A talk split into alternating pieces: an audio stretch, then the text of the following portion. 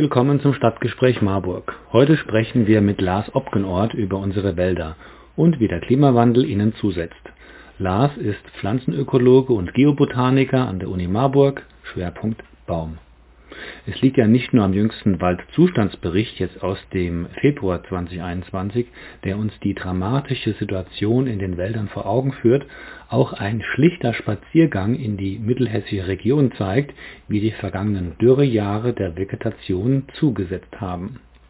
Die gute Nachricht, die Wälder werden nicht wegsterben, es droht keine Versteppung der Landschaft, aber unsere Umwelt wird sich mit dem Klimawandel stark verändern. Die Herausforderung, wie weit geht die Anpassungsfähigkeit der Bäume an die veränderten Bedingungen? Die ForscherInnen sprechen auch hier von Resilienz. Und welchen Spielraum lassen wir Menschen den Bäumen und Wäldern sich anzupassen? Schließlich geschieht das nicht von heute auf morgen, sondern ist auch eine Generationenfrage. Doch jetzt zu Lars.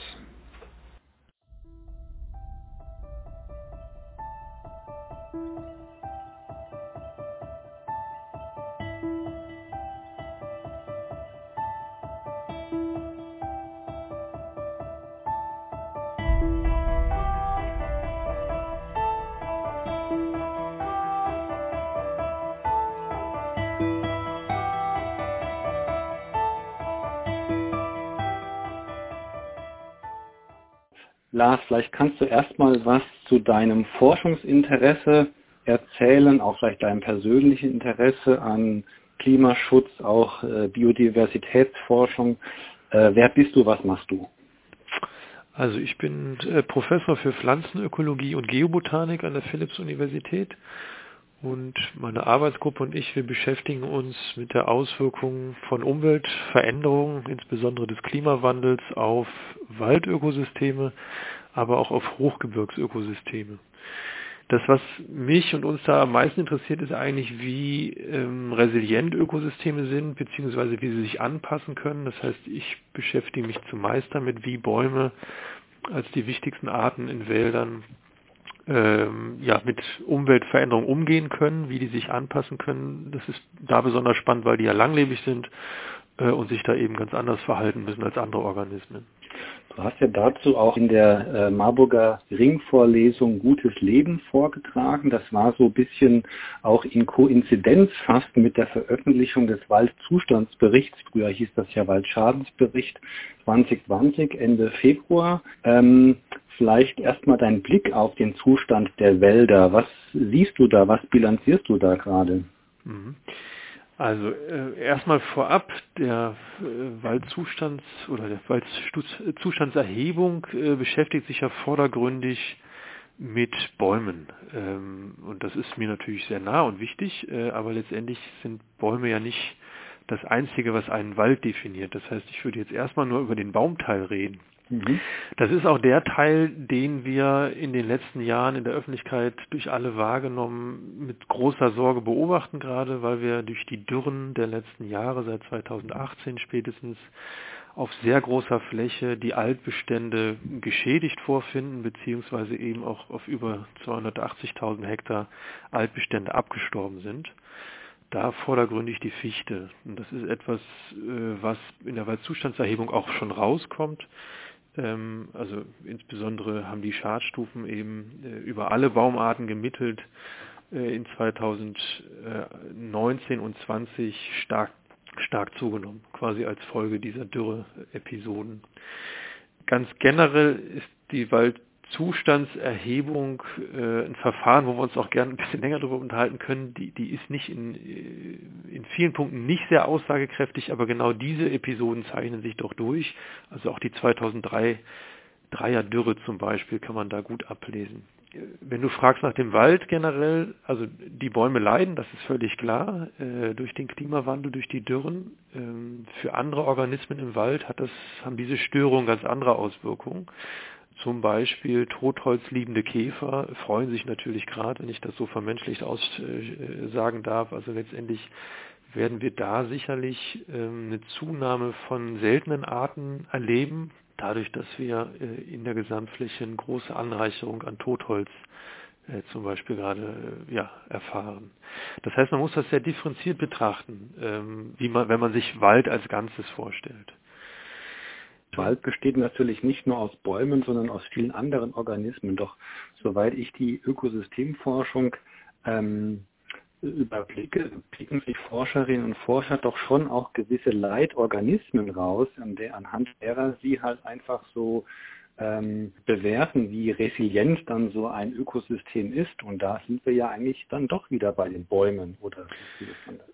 Ja, das ist also natürlich ein sehr wichtiger Leitorganismus, ganz klar, ähm, aber äh, der nur für eine begrenzte Anzahl, beziehungsweise den man halt in unterschiedliche Richtungen interpretieren kann. Also wir wissen mhm. einfach, dass es natürlicherweise einen sehr engen Zusammenhang gibt zwischen alten Waltersstadien, Totholzphasen und einer großen, einem großen Anteil der heimischen Biodiversität, weil natürliche Wälder sehr lange Zyklen haben, wo Absterbeprozesse ein ganz wesentlicher Beitrag letztendlich ist und wo viele Organismen darauf angepasst sind. Äh, in der Forstwirtschaft ähm, versucht man natürlich diese Phasen so gering wie möglich zu halten, weil die äh, uns jetzt erstmal für Holzversorgung nichts bringen. Also äh, Bäume erntet man lieber, wenn sie deutlich jünger sind, als dass sie in die Zerfallsphase übergehen. Und das hat letztlich dazu geführt, dass zahlreiche dieser Organismen auf rote Listen sind, vom Aussterben bedroht sind, sehr selten geworden sind wenn wir jetzt Störungsereignisse wie die der letzten Jahre haben, dann hat das eben diesen widersprüchlichen Effekt letztendlich, dass das für die Bäume selber und auch äh, zahlreiche Organismen, die jetzt meinetwegen auf, auf äh, junge bis mittelalte Baumbestände angewiesen sind, dann Habitat verringert wird. Äh, aber eben für andere Organismen ist das durchaus ein positiver Effekt. Ähm, und dieser Begriff äh, des Schadens ist durchaus einer, der sehr anthropozentrisch ist letztendlich. Das ist das eine. Also wenn wir von Störung reden, äh, ist das, was wir Ökologen und Ökologen dann tun, ähm, dass wir das sozusagen differenzierter betrachten wollen. Demgegenüber steht aber natürlich, dass wir hier nicht nur einzelne Störungen haben, die ganz normal sind in einem Ökosystem, sondern wir haben eine gerichtete Veränderung. Das heißt, der menschgemachte Klimawandel führt eben dazu, dass wir letztendlich die Wälder, so wie wir sie jetzt kennen, nicht langfristig haben werden, sondern die werden sich verändern zwangsläufig. Und das kann natürlich bedeuten, dass zum Beispiel für eine Baumart wie die Buche, meinetwegen, die ja sehr wichtig ist eigentlich in Mitteleuropa, dass sich deren Anteile radikal radi äh, verringern werden langfristig mhm. und damit auch die assoziierten Organismen natürlich. Mhm. Ich habe jetzt in deinen Vorträgen zum ersten Mal überhaupt den Begriff eines Störungsökosystems Wald ja, gehört. Was sind denn die Störungen, die auf den Wald äh, einwirken und äh, welche sind denn mit dem Menschen assoziiert und welche nicht? Ja, also letztendlich ähm, ist ein Wald ja, also Bäume sind langlebige Organismen, das heißt je nach Baumart äh, werden jetzt sagen wir mal zwischen 150 und über 1000 Jahre alt und die Waldbaumarten, die wir haben, können je nach Standort problemlos 400 bis 600 Jahre alt werden. Äh, in dem Zeitraum passiert natürlich sehr, sehr viel. Wir betrachten das ja immer so aus menschlichen Zeitschienen. Äh, das heißt, eine Veränderung ist für uns, ähm, wenn die, wenn die nur alle paar hundert Jahre auftritt, für uns natürlich nicht so eindrücklich sichtbar. Ähm, eine Störung, eine ganz normale, könnte sein, das ist also in der Fläche äh, und in der Häufigkeit sehr unterschiedlich. Es kann anfangen von, dass ich durch einen Blitzschlag einen einzelnen Baum verliere und ich eine kleine, sozusagen eine kleine Lichtung entsteht, äh, wo auf einmal lichtliebende Pflanzen vorkommen können. Das kann äh, in Folge einer normal auftretenden Dürre eine Borkenkäfer-Kalamität sein, wo also viele Borkenkäfer auf einmal aufgrund vorgeschädigter Bäume ähm, Nahrung finden oder, oder sich besser vermehren können. Äh, so dass ich hektarweise auf einmal schon was vorfinden kann. Äh, es können Stürme sein wie Kyrill seinerzeit, äh, wo ich eben auch natürliche Störungen habe, Bäume umfallen und entsprechend da Sukzessionsstadien auftreten. Und in einem normalen Wald gehen wir eigentlich von so einer Patchiness aus, das heißt, dass wir also alle diese verschiedenen Zustände von den frühen Sukzessionsstadien bis zu einem Zerfallsstadium des Waldes nebeneinander in unterschiedlichen Flächengrößen vorfinden und damit eben auch die Habitate für unterschiedliche Organismen vorfinden. Und auch für, den, für die Bäume selber ganz unterschiedliche Prozesse, also Selektionsprozesse in etwa äh, vorfinden. Das ist in gemanagten Wäldern ähm, beziehungsweise in forstlich genutzten Wäldern lange Zeit verhindert worden Äh, das heißt, da hat man halt relativ homogene Altersbestände bevorzugt, äh, sodass diese natürlichen Störungen da relativ wenig vorkommen. Jetzt hat der Mensch durch sein Management aber eigene Störungsformate entwickelt, äh, die teilweise ähnlich sein können mit natürlichen. Also zum Beispiel, wie wir Holz ernten, ist natürlich eine Störung oder die Tatsache, mhm. dass wir das ernten. Äh, und das hat je nach Managementsystem unterschiedliche Größenordnungen. Also wir kennen natürlich alle den Kahlschlag, wo dann einfach hektarweise geerntet wird. Das hat natürlich eine gravierende Auswirkung. Und dadurch, dass das, äh, ja, also dass sozusagen die Biomasse verschwindet, äh, gibt es dafür kein natürliches Äquivalent letztendlich. Weil natürlich normalerweise, wenn ein Wald zusammenbricht oder es eine riesen Kalamität gab, dann, dann bleibt Biomasse zurück und es bleibt Jungwuchs zurück. Wenn ich jetzt mit schweren Maschinen reingehe, Kahlschlag mache, dann habe ich zwar das Lichtangebot wie in einer natürlichen Störung, aber auf einer großen Fläche, ohne dass wesentliche Teile der Biomasse zurückbleiben und auch der Jungwuchs wird dann geschädigt durch, durch dieses schwere Gerät. Das heißt, wir haben sehr vordergründig vielleicht ähnliche Störungen, aber im Detail oder dann letztendlich für, den, für das Waldökosystem dann doch sehr, sehr gegenteilige Störungsformate, wenn sie menschgemacht sind oder natürlicherweise auftreten. Das hängt aber damit zusammen, wie wir das nutzen. Das könnten wir also auch anders tun. Also wir können natürlich trotzdem ernten und letztendlich äh, natürliche Störungsformate äh, möglichst ähnlich imitieren, sodass mhm. es einen Gewinn darstellen kann und, und nicht zwingend ein Verlust ist für einen Wald. Das heißt zum Beispiel nicht allzu großflächig abholzen, sondern irgendwie das auch gemanagt machen oder ja, das ist das eine, äh, die Größe so, eine, so eines Eingriffes. Ähm, es ist eine andere Möglichkeit eben zu gucken, wie stark kann ich auf Naturverjüngung setzen. Das hat natürlich Folgen darauf, wie ich ernte, also wie bodenschonend oder auch verjüngungsschonend ich ernte. Das kann auch damit, also auch die Frage, wie oft ich in Standorte reingehe oder ob ich nur Einzelbäume nutze. Also gibt es also sehr unterschiedliche Spielformen. Mhm. die alle in irgendeiner Form ihre Berechtigung haben, aber sehr, sehr unterschiedliche Auswirkungen auf das Ökosystem. Mhm. Und da wird es auch spannend letztendlich in der Forschung, ähm, weil sich das wahrscheinlich auch ändert, wie wir das bewerten müssen. Also gerade durch diese Dürre-Episoden, die wir jetzt erleben und die jetzt einfach häufiger kommen werden oder sich fest etablieren werden, können Dinge, die wir bisweilen aus, sagen wir mal, ökologischer Sicht für gut befundene Managementmethoden können sich jetzt auch verändern, dass sie vielleicht gar nicht gut, so gut sind. Also äh, mhm. ein Beispiel ist, also wenn ich etwas ernte und meinetwegen im kleinen räumlichen Ausmaß, dann lichte ich trotzdem diesen Wald auf äh, und verändere das Mikroklima. Und wir sehen jetzt gerade bei der Buche, dass das genau die Stellen sind, wenn das Mikroklima sozusagen gestört ist oder wir Auflichtungen haben, da sind genau die, die Flächen, wo die Buche jetzt stark gelitten hat ähm, durch diese Dürren, weil natürlich das Mikroklima etwas ist, was solche Dürre-Episoden puffern kann und mit jedem unserer Eingriffe verändern wir das. Und das kann durchaus dazu führen, dass wir äh, die, die Form der Intervention nochmal überdenken müssen äh, und mhm. vielleicht das anders gestalten müssen in Zukunft. Mhm. Vielleicht nochmal zum Anfang zurück. Also wenn du einfach mal diagnostizierst, also fast so, wenn man sagt, der Geobotaniker ist jetzt vielleicht der Mediziner für den, äh, für den Wald oder für das Ökosystem, was für einen Krankheitsgesundheitszustand würdest du denn dem, sagen wir, den deutschen, den mittelhessischen Wäldern gerade so attestieren? Hm. Ähm, stark herausgefordert, würde ich das mal sagen. Also äh, also erstmal auf die Bäume bezogen, äh, es ist einfach durchaus schockierend für uns, wie schnell der Klimawandel äh, Realität geworden ist. Also mhm. dass die Fichte jetzt in großer Fläche es nicht geschafft hat, das würde ich sagen, haben viele Pflanzenökologen und auch Waldökologen durchaus so vorhergesehen, dass das passieren würde.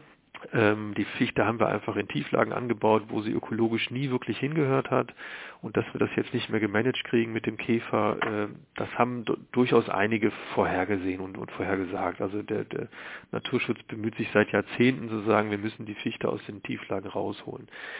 Dass das für die Buche zum Beispiel jetzt so drastisch sich auswirkt, dass wir wirklich flächenhaft Schädigung davor finden, das ist, würde ich sagen, für die allermeisten Überraschung. Eine Überraschung, dass das mhm. jetzt so schnell gekommen ist ähm, und wo auch eine große Ratlosigkeit eigentlich herrscht, was bedeutet das jetzt äh, für den Waldbau. Wie zeigen sich denn die Buchenschädigungen dem Spaziergänger oder der Spaziergängerin? Ähm, ja, das Wald. funktioniert eigentlich ganz gut, weil das äh, oftmals entlang von Waldwegen zu beobachten ist. Wenn man also mhm. hochguckt und in die Krone schaut, dann sehe ich, dass die Krone so vom, vom Rand her, also vor allen Dingen von oben her, aber den ganzen Rand her sich stark verlichtet. Da sind keine Blätter mehr im, schon früh im mhm. Jahr. Also jetzt im Winter ist natürlich schwierig, das zu sehen, äh, für den Laien sowieso, aber ähm, irgendwann Richtung Juli spätestens, denke ich, wird man das wieder sehen, ähm, dass, äh, dass die Buchen das, das Laub werfen vom Kronenrand her. Das ist im Grunde genommen erstmal eine sinnvolle Reaktion der Buche um äh, die, die, die Blattfläche zu verringern, um, um weniger Photosynthese bzw. weniger äh, Veratmung vorzufinden, weniger Wasserverbrauch. Mhm. Buchen sind relativ schlecht darin, den Wasserverbrauch zu regulieren und das ist dann eine sehr drastische Methode, das zu tun, indem ich einfach Laub abwerfe in dem Maße, wie wir das sehen, äh, führt es dazu letztendlich, ähm, dass die Buchen ja bis hin zum Tod letztendlich da eine Schädigung erleben, also dass die quasi immer weiter diese das, das Blatt, also das Laub reduzieren, bis hin, dass es zu Zweitaustrieben kommt mit kleinerem Laub. Ähm, und das hat einerseits ja, Schwierigkeiten quasi überhaupt für, für den Nährstoffhaushalt, will ich mal sagen, für die Produktion, aber es hat dann auch andere, also Sekundäreffekte, dass dann letztendlich es zu Sonnenbrand kommen kann zum Beispiel, weil einfach das schützende Laub weg ist, was den Stamm verschattet und auf einmal äh, die Buche ist sehr, sehr sonnenbrandempfindlich, kann es dann eben schon direkt zu Stammschäden führen. Und die Spaziererin sieht also mittlerweile problemlos abgestorbene Buchen auch im Wald, wenn man da hochguckt oder eben Buchen, also die dann auch Risse haben in der Borke, wenn man hochguckt ähm, oder wo auch Pilze sich ansetzen. Also das ist eigentlich fast nicht mehr zu übersehen, wenn man mal hochschaut. Mhm. Genau. Genau. Bei den Fichten ist es eh klar, da sehen wir mittlerweile alle, wenn wir irgendwo Auto fahren oder auch Fahrrad fahren, riesige Flächen, äh, die einfach äh, abgestorben sind oder jetzt auch schon abgeräumt sind gerade wenn man mal durchs, äh, ja, durchs Siegerland fährt oder ins Rothaargebirge, sind riesige Kahlflächen mittlerweile, wo die Fichte auf großer Fläche abgeerntet worden ist. Das sieht jeder Mensch, der da irgendwie offenen Auges durchfährt.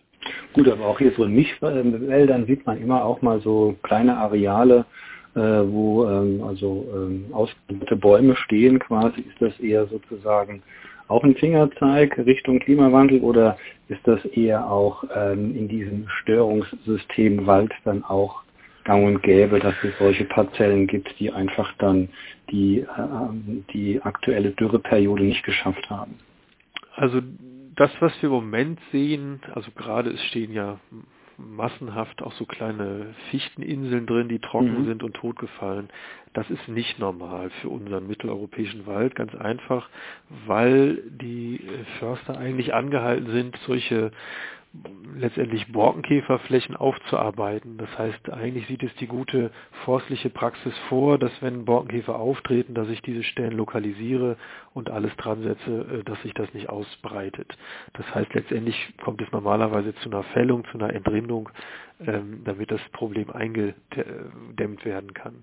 Das heißt, das, was wir jetzt überall sehen, zum Beispiel wenn man von Marburg von hochguckt auf, den, auf die Lahnberge, dann sieht man da überall solche toten Fichtenparzellen, das ist sicherlich kein normales Bild, was wir äh, in dem Maße kennen.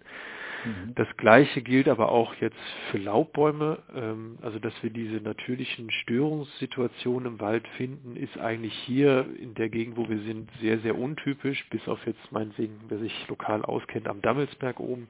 Also es gibt immer so Naturwaldparzellen meinetwegen, wo es das gibt, aber in der Fläche nicht, weil wir ja einen forstlich genutzten Wald haben und wie ich am Anfang gesagt hatte, so alt werden die Bestände hier normalerweise nicht, dass wir solche lokalen Zerfallsphasen haben.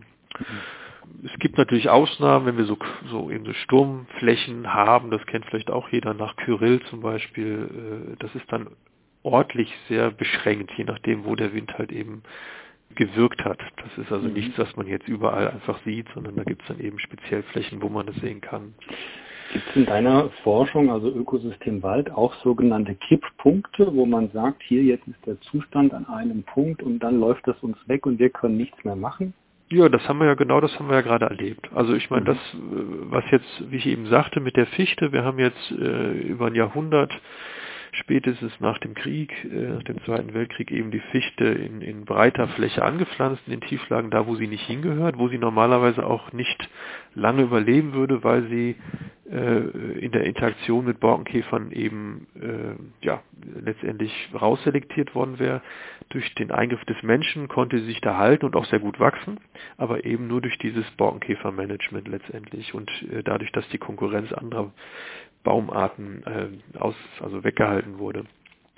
Äh, das ist der erste Kipppunkt und das ist, finde ich, ein sehr interessanter Kipppunkt, weil es gar nicht mal nur ein Ökosystem war, sondern es ist ein Kipppunkt, wie wir äh, Wälder managen können. Es war einfach nicht mehr möglich, äh, dass der Forst ähm, dieses Borkenkäferproblem in der Fläche in den Griff halten konnte. Das heißt, die Flächen waren zu groß geworden, es gab äh, es hätte zu viel Arbeit bedeutet, sozusagen da diese Kalamität einzudämmen. Das geht einfach nicht mehr. Und das führt dazu, das, was der Naturschutz in vielen Jahrzehnten nicht so schnell geschafft hat, dass wir die Fichte aus diesen Flächen verbannen, das haben jetzt zwei Jahre Dürreperiode eigentlich äh, umgesetzt, dass jetzt niemand mehr in solchen Lagen Fichten äh, anpflanzen wird. Das ist einfach ein Kipppunkt, ein gesellschaftlicher Kipppunkt letztendlich schon an dieser Stelle. Mhm. Das andere, was wir sehen mit anderen Baumarten, ähm, also ökologische Kipppunkte, das können wir bis jetzt nur erahnen. Also wir, es gibt natürlich zahlreiche Modelle, äh, dass wir sagen, wo wird die Buche in Zukunft auch vorkommen. Das sind jetzt Prozesse, die längerfristig ablaufen, wo wir also noch nicht äh, 100% vorhersagen können, wo welche Baumart langfristig sich wird halten können noch und wo nicht.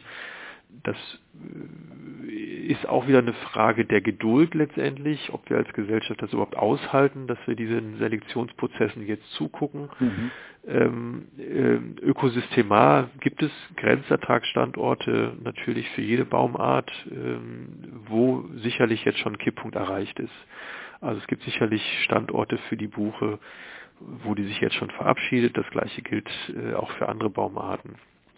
Äh, beziehungsweise andersrum, das ist ja auch positiv. Also es gibt natürlich jetzt Standorte, äh, also wenn die Buche sozusagen ihre Dominanz aufgeben muss, dann kommen natürlich andere Baumarten jetzt rein in größerer Durchmischung. Ich meine, mhm. die Eiche auf gewissen Standorten, die sich dann jetzt wird durchsetzen können, wo sie es vorher nicht konnte. Also auch das sind ganz klar Kipppunkte, die wir jetzt erreichen. Mhm. Wo genau, das können wir im Detail zwar modellieren, aber nicht wirklich sagen, gerade weil solche Störungsereignisse sehr schwierig sind in Modellen zu berücksichtigen. Mhm. So wie ich deine Forschung verstanden habe oder wie du es auch beschrieben hast, machst du ja auch eine Resilienzforschung jetzt für das Ökosystem Wald. Das heißt, was machst du denn da genau, in welche Richtung zielt das? Also ich äh, interessiere mich sehr stark für die innerartliche Diversität. Das heißt, ähm, Arten sind ja nicht homogen, das kennen wir auch von uns Menschen äh, oder auch von Lebensmitteln, die wir nutzen. Letztendlich gibt es eine große Bandbreite an Phänotypen. Äh, wir sprechen von phänotypischer Plastizität, das heißt, mhm letztendlich jetzt als ganz plastisches Beispiel gibt, kommen ja Buchen äh, auch in Südeuropa vor, sage ich mal zum Beispiel am Mont Ventoux in Frankreich, ein viel trockenerer Standort als jetzt Marburg zum Beispiel.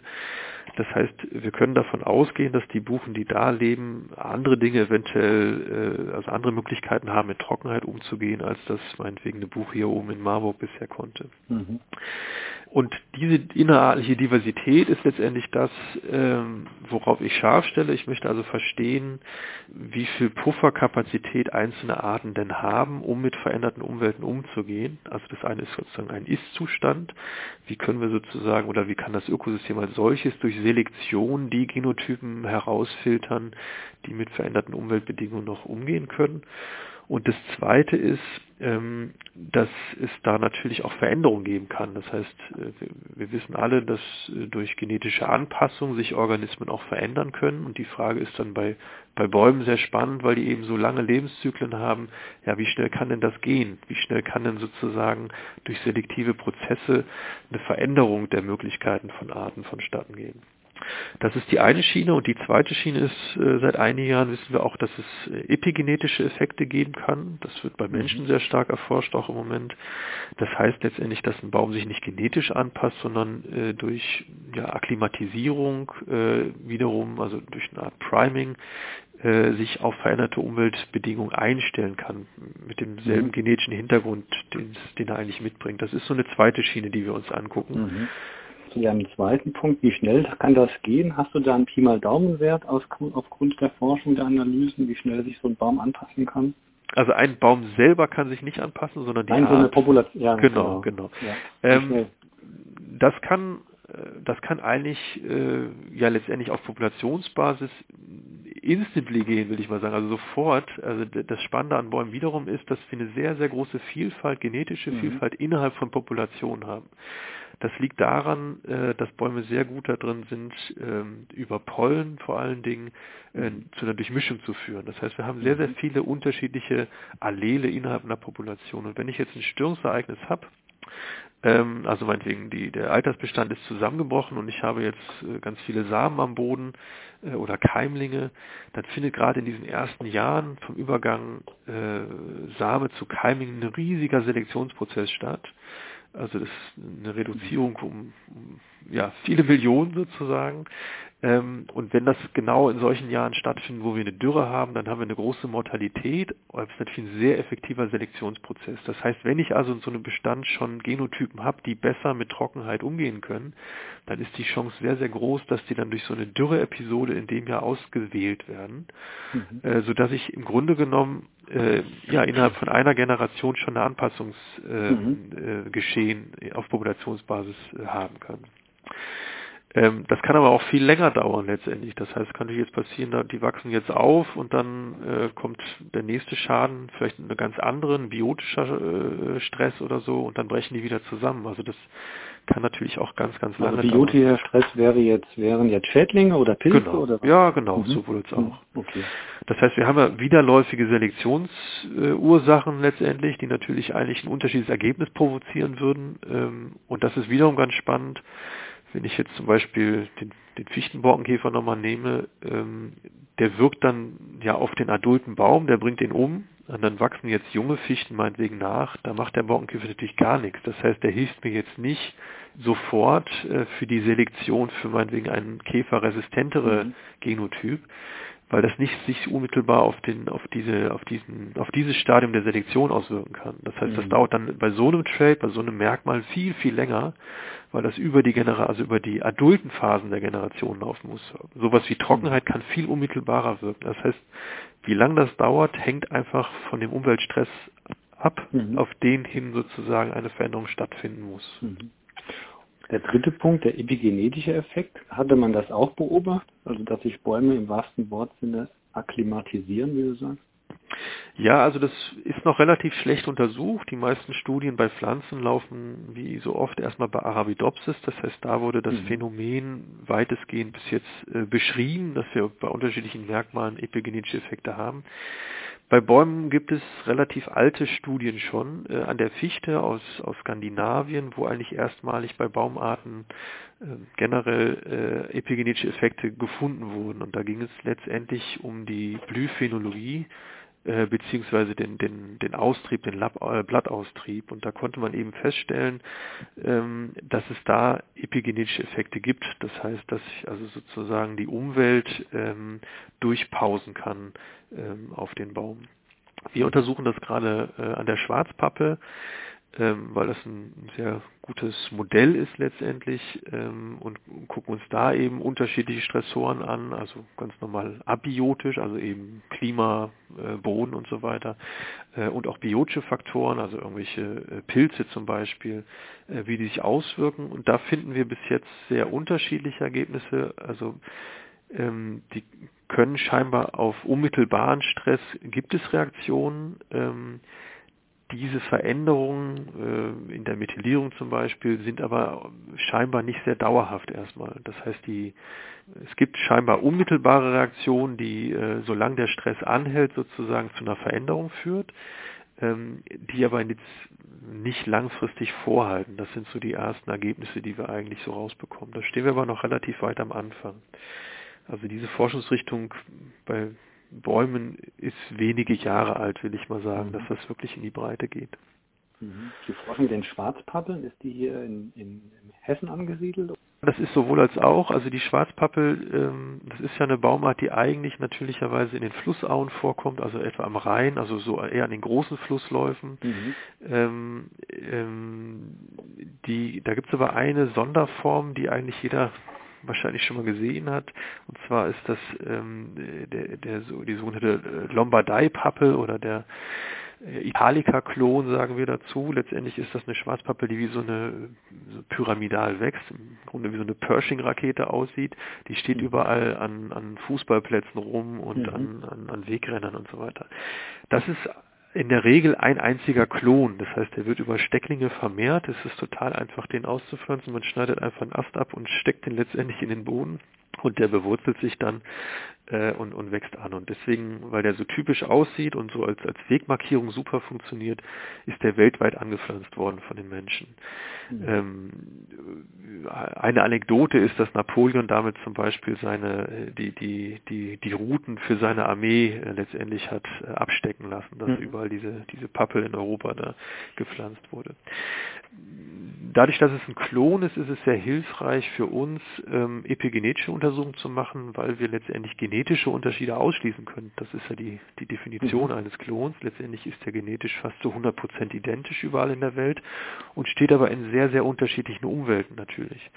Mhm. Das heißt, das, was wir gemacht haben, ist, dass wir in ganz Europa äh, solche Pappelstandorte angefahren sind, uns Stecklinge geschnitten haben und die dann hier in Marburg in einem Common Garden Experiment zusammengefügt haben, das hier oben im Botanischen Garten ist. Das heißt, hier stehen über 500 dieser Pappeln, die wir eben aus ganz Europa zusammengetragen haben äh, und daran jetzt eben untersuchen können, inwieweit die Umwelt aus dem aus der Herkunftsgebiet letztendlich sich äh, auswirkt auf den Phänotyp, den wir hier in der gemeinsamen Umwelt dann abbilden mhm. können. Mhm. Mhm. Genau, und wir benutzen die auch in Experimenten, also in Stressexperimenten, dass wir die, was weiß ich, mit einem Pilz befallen äh, aktiv oder äh, ja, verschiedene biotische mhm. Stressoren draufsetzen. Mhm. Das heißt, im Grunde ist das äh, sowohl eine heimische, eine hessische Untersuchung als auch eine europaweite Untersuchung. Jetzt haben wir erstmal quasi über den Ist-Zustand gesprochen, also Ist-Zustand, Zustand der Wälder, des Waldes, aber auch Ist-Zustand, was du erforschst. Äh, die Vergangenheit müssen wir gar nicht mehr gucken, denn wie es so geworden ist, Richtung Schlichtung, äh, Stichwort menschengemachter Klimawandel, äh, würde ich mir mal schenken, sondern einfach mal in die Zukunft gucken, weil es gibt ja immer ganz, jetzt ganz ambitionierte Projekte, dass die Europäische Union bis äh, 2050 äh, CO2-Ausstoß drastisch reduzieren will. Marburg und manch andere Kommune will bis 2030 oder 2035 auf CO2 Null kommen. Wie siehst du denn unter diesen Szenarien sozusagen, was prognostizierst du denn für die Wälder, für deinen Forschungsgegenstand, wie der sich in den nächsten 10, 20 Jahren verhalten könnte? Ja, also die, uns ist ja allen klar, dass der Klimawandel jetzt eben schon Realität ist. Das heißt, den werden wir auch nicht schnell zurückdrehen können. Dafür ist das System zu träge, das Klimasystem. Selbst wenn wir heute aufhören würden und netto CO2 aus der Atmosphäre wieder ausscheiden würden, äh, werden wir diese Erwärmung, die wir gerade erleben, natürlich äh, sich in unserer Lebzeit erstmal weiter äh, vorfinden.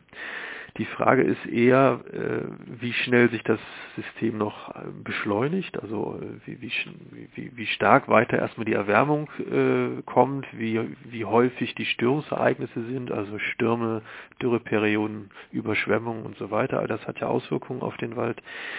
Das wird uns auf jeden Fall begleiten, unabhängig davon, was jetzt die Kommunen machen, was wir weltweit machen. Ähm, selbst im alleroptimalsten Fall würden wir trotzdem die Folgen ähm, auf die Wälder haben, ganz klar hier in Mitteleuropa.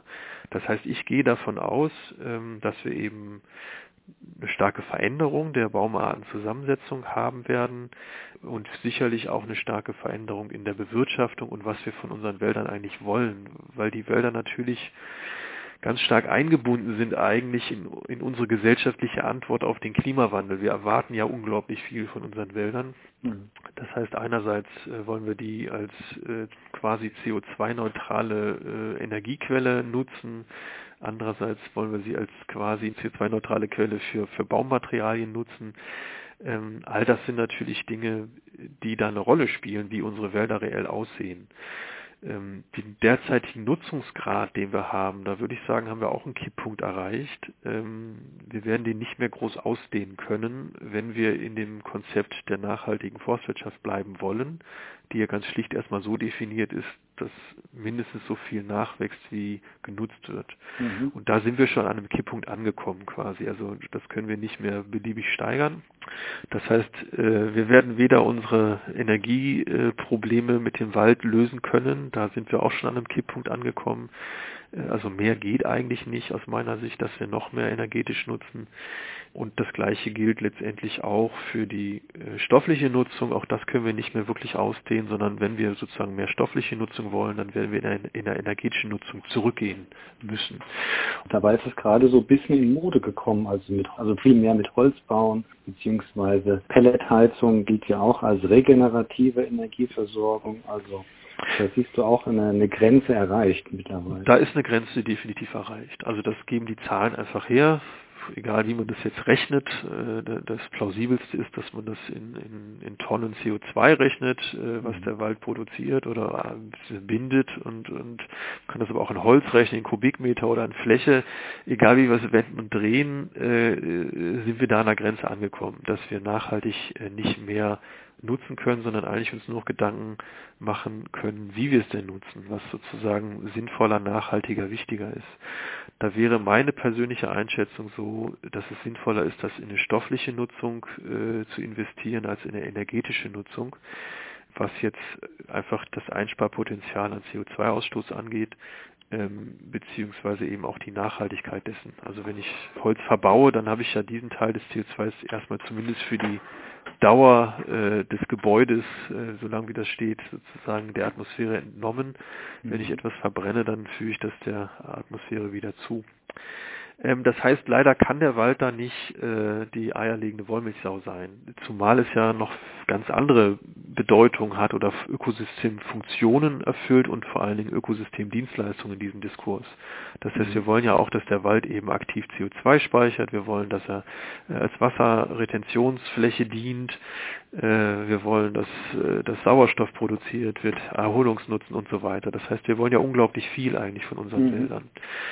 Und all das muss man eben ausbalancieren. Und wie gesagt, wie ich eingangs gesagt habe, haben wir, was die stoffliche und energetische Nutzung angeht, auf jeden Fall einen Kipppunkt erreicht, meiner Meinung nach. Im Gegenteil, wir müssen sicherlich durchaus gucken, wo wir noch mehr Flächen aus der Nutzung nehmen können, um diese anderen äh, mhm. Funktionen und Dienstleistungen eben auch aufrechtzuerhalten. Es gibt ja durchaus europäische Länder, die haben gar nicht so viel Wald. Müssen wir uns irgendwann mal daran gewöhnen, dass es dann ähnlich hier so ausschaut, wie vielleicht in Teilen von Spanien oder Italien oder Davon gehe ich nicht aus, dass wir, dass wenn wir halbwegs vernünftig äh, in der Klimapolitik machen und diesen Klimastrukturwandel möglichst schnell umsetzen, gehe ich nicht davon aus, dass wir hier äh, eine Versteppung in der Fläche erleben werden, äh, sondern es wird eher dazu kommen, dass wir eben eine Verschiebung der Baumartenzusammensetzung haben. Aber da gibt es noch zahlreiche europäische, also sozusagen einheimische Holzarten oder Baumarten, die, die auch noch äh,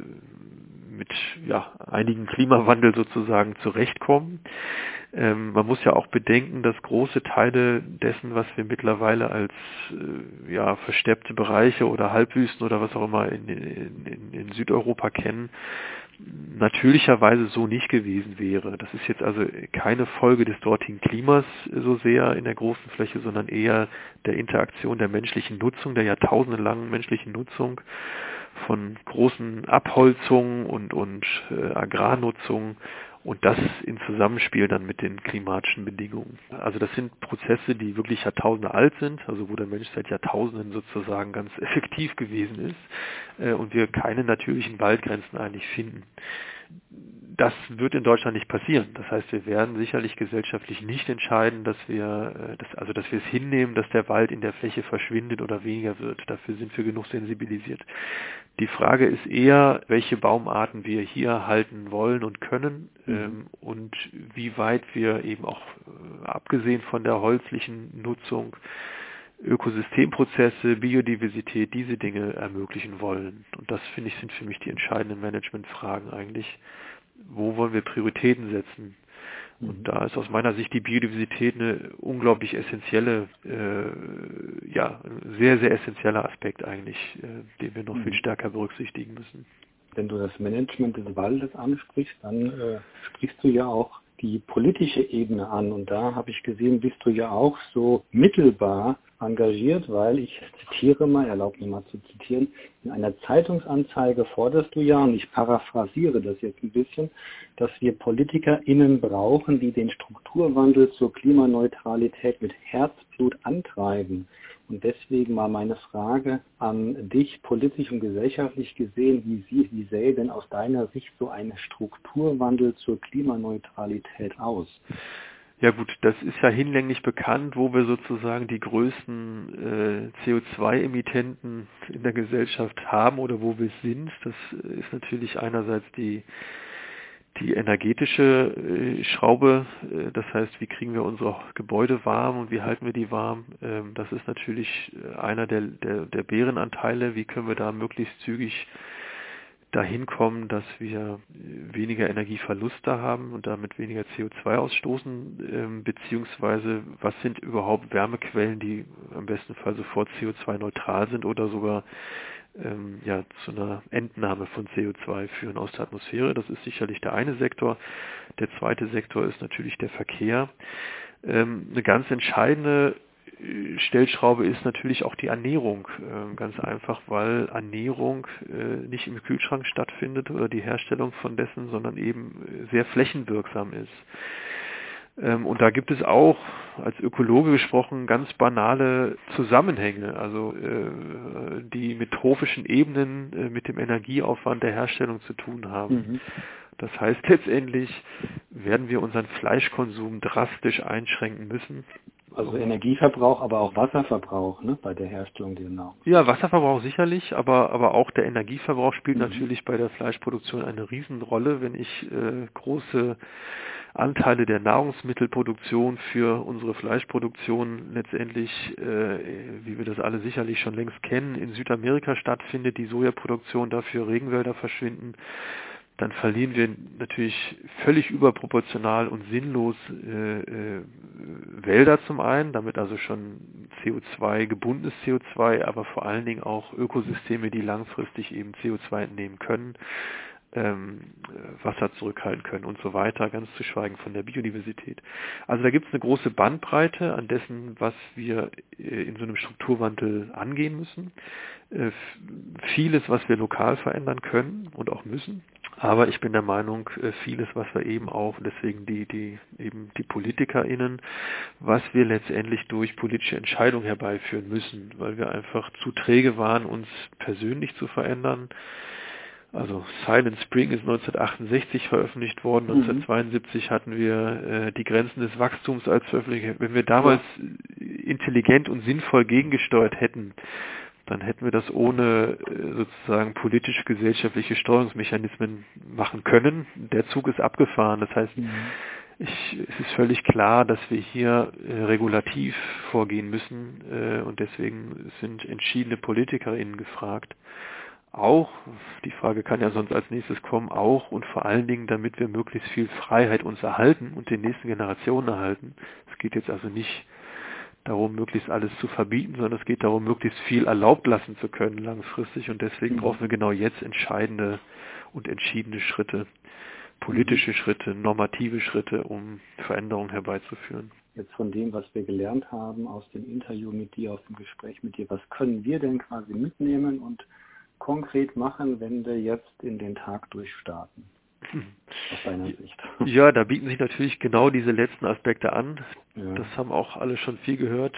Also, aber es ist wert, es zu wiederholen. Das eine ist natürlich unsere persönliche ja, Verkehrsmittelwahl, will ich mal sagen. Also wie wir uns bewegen, ist natürlich äh, da ganz einfach zu beeinflussen. Ähm, das zweite ist, äh, wie wir uns ernähren. Können wir, mhm. haben wir wirklich selber in der Hand und da äh, völlig klar weniger Fleisch, mehr regionale, also verkehrsunaufwendigere Lebensmittel, äh, saisonale Lebensmittel, also all diese Dinge, die einfach dahin führen, dass wir weniger CO2 äh, ähm, emittieren.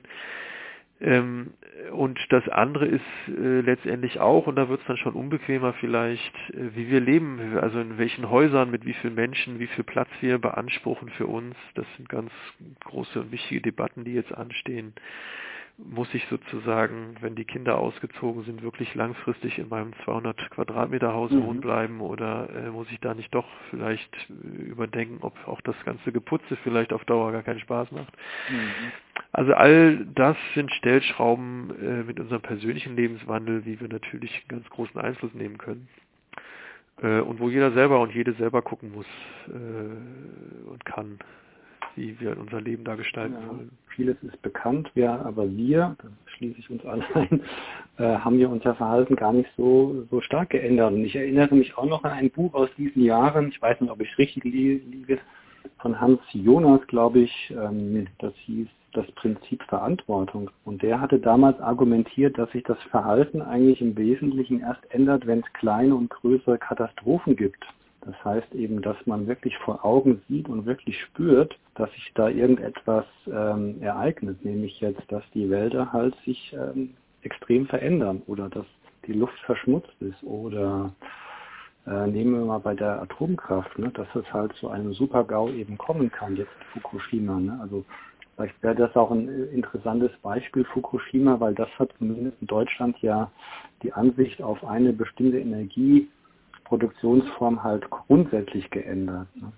Also denkst du, es geht eher nur so auf die harte Tour oder meinst du, äh, wir haben es auch in der Hand irgendwie durch äh, regulatorische Sachen, wie du eben sagtest, äh, auf politischer Ebene das irgendwie zu meistern? Also ich glaube, da sind wir ja längst. Die harte Tour ist ja evident und okay. gerade jetzt in, in, meiner Thematik Wald, äh, mhm. die Deutschen hängen sehr an ihren Wäldern und ich glaube, mhm. das hat in der breiten Bevölkerungsmehrheit schockiert, was seit 2018 äh, zu sehen ist. Und das, äh, ich denke, wir haben eine große Bereitschaft mittlerweile ähm, in der Gesellschaft, dass wir Veränderungen suchen. Das mhm. macht sich ja mittlerweile auch in Wahlergebnissen bemerkbar. Ja. Also ich, ich stimme dir da voll zu, dass das äh, natürlich Dinge sind, die solche Veränderungsprozesse total beschleunigen. Also im Grunde tritt ja jetzt das ein, was wir seit mindestens 20 Jahren sehr konkret vorhergesagt haben mhm. mit dem Klimawandel und das wird auf einmal für alle sichtbar und, und sehr plötzlich höre ich ganz andere Stimmen und sehe eine ganz andere Bereitschaft. Also ich, ich fürchte, dass es noch nicht reicht. Es wird noch weitere solcher Störungen geben müssen. Äh, die werden leider auch kommen. Ähm, und, und so gesehen also wir, wir, uns wurde ja lange, wenn ich jetzt sage uns, also sage ich mal umweltbewegten Menschen, die in der Richtung arbeiten oder sich engagieren, äh, wurde ja viele Jahre eben so eine Panikmache vorgeworfen oder den, dass, dass wir mhm. eben den, den Untergang an die Wand malen. Ähm, und das war sicherlich teilweise auch so, dass, dass da viel zu oft dieses Untergangsszenario zu drastisch an die Wand gemalt wurde. Deswegen wehre ich mich ja zum Beispiel auch gegen den Begriff Waldsterben, sondern wir haben ein Baumsterben, was wir gerade mhm. sehen. Also wir müssen da natürlich differenziert agieren, aber trotzdem bewahren sich jetzt halt auch viele Dinge, glücklicherweise nicht alle. Und ich habe den Eindruck, dass die Menschen bereit sind, sich zu verändern, sobald sie das wirklich ernst nehmen und wahrnehmen. Und das mhm. passiert gerade meiner Wahrnehmung nach. Mhm. Deswegen erhalte ich mir meinen Optimismus, ähm, dass wir in der Lage sind zu reagieren. Wir werden sicherlich nicht bei 1,5 Grad das halten können, das fürchte ich, aber ich bin doch optimistisch, dass wir auch nicht die, die schlimmsten der IPCC-Szenarien äh, am Ende des Tages erleben müssen oder unsere Kinder mhm. erleben müssen.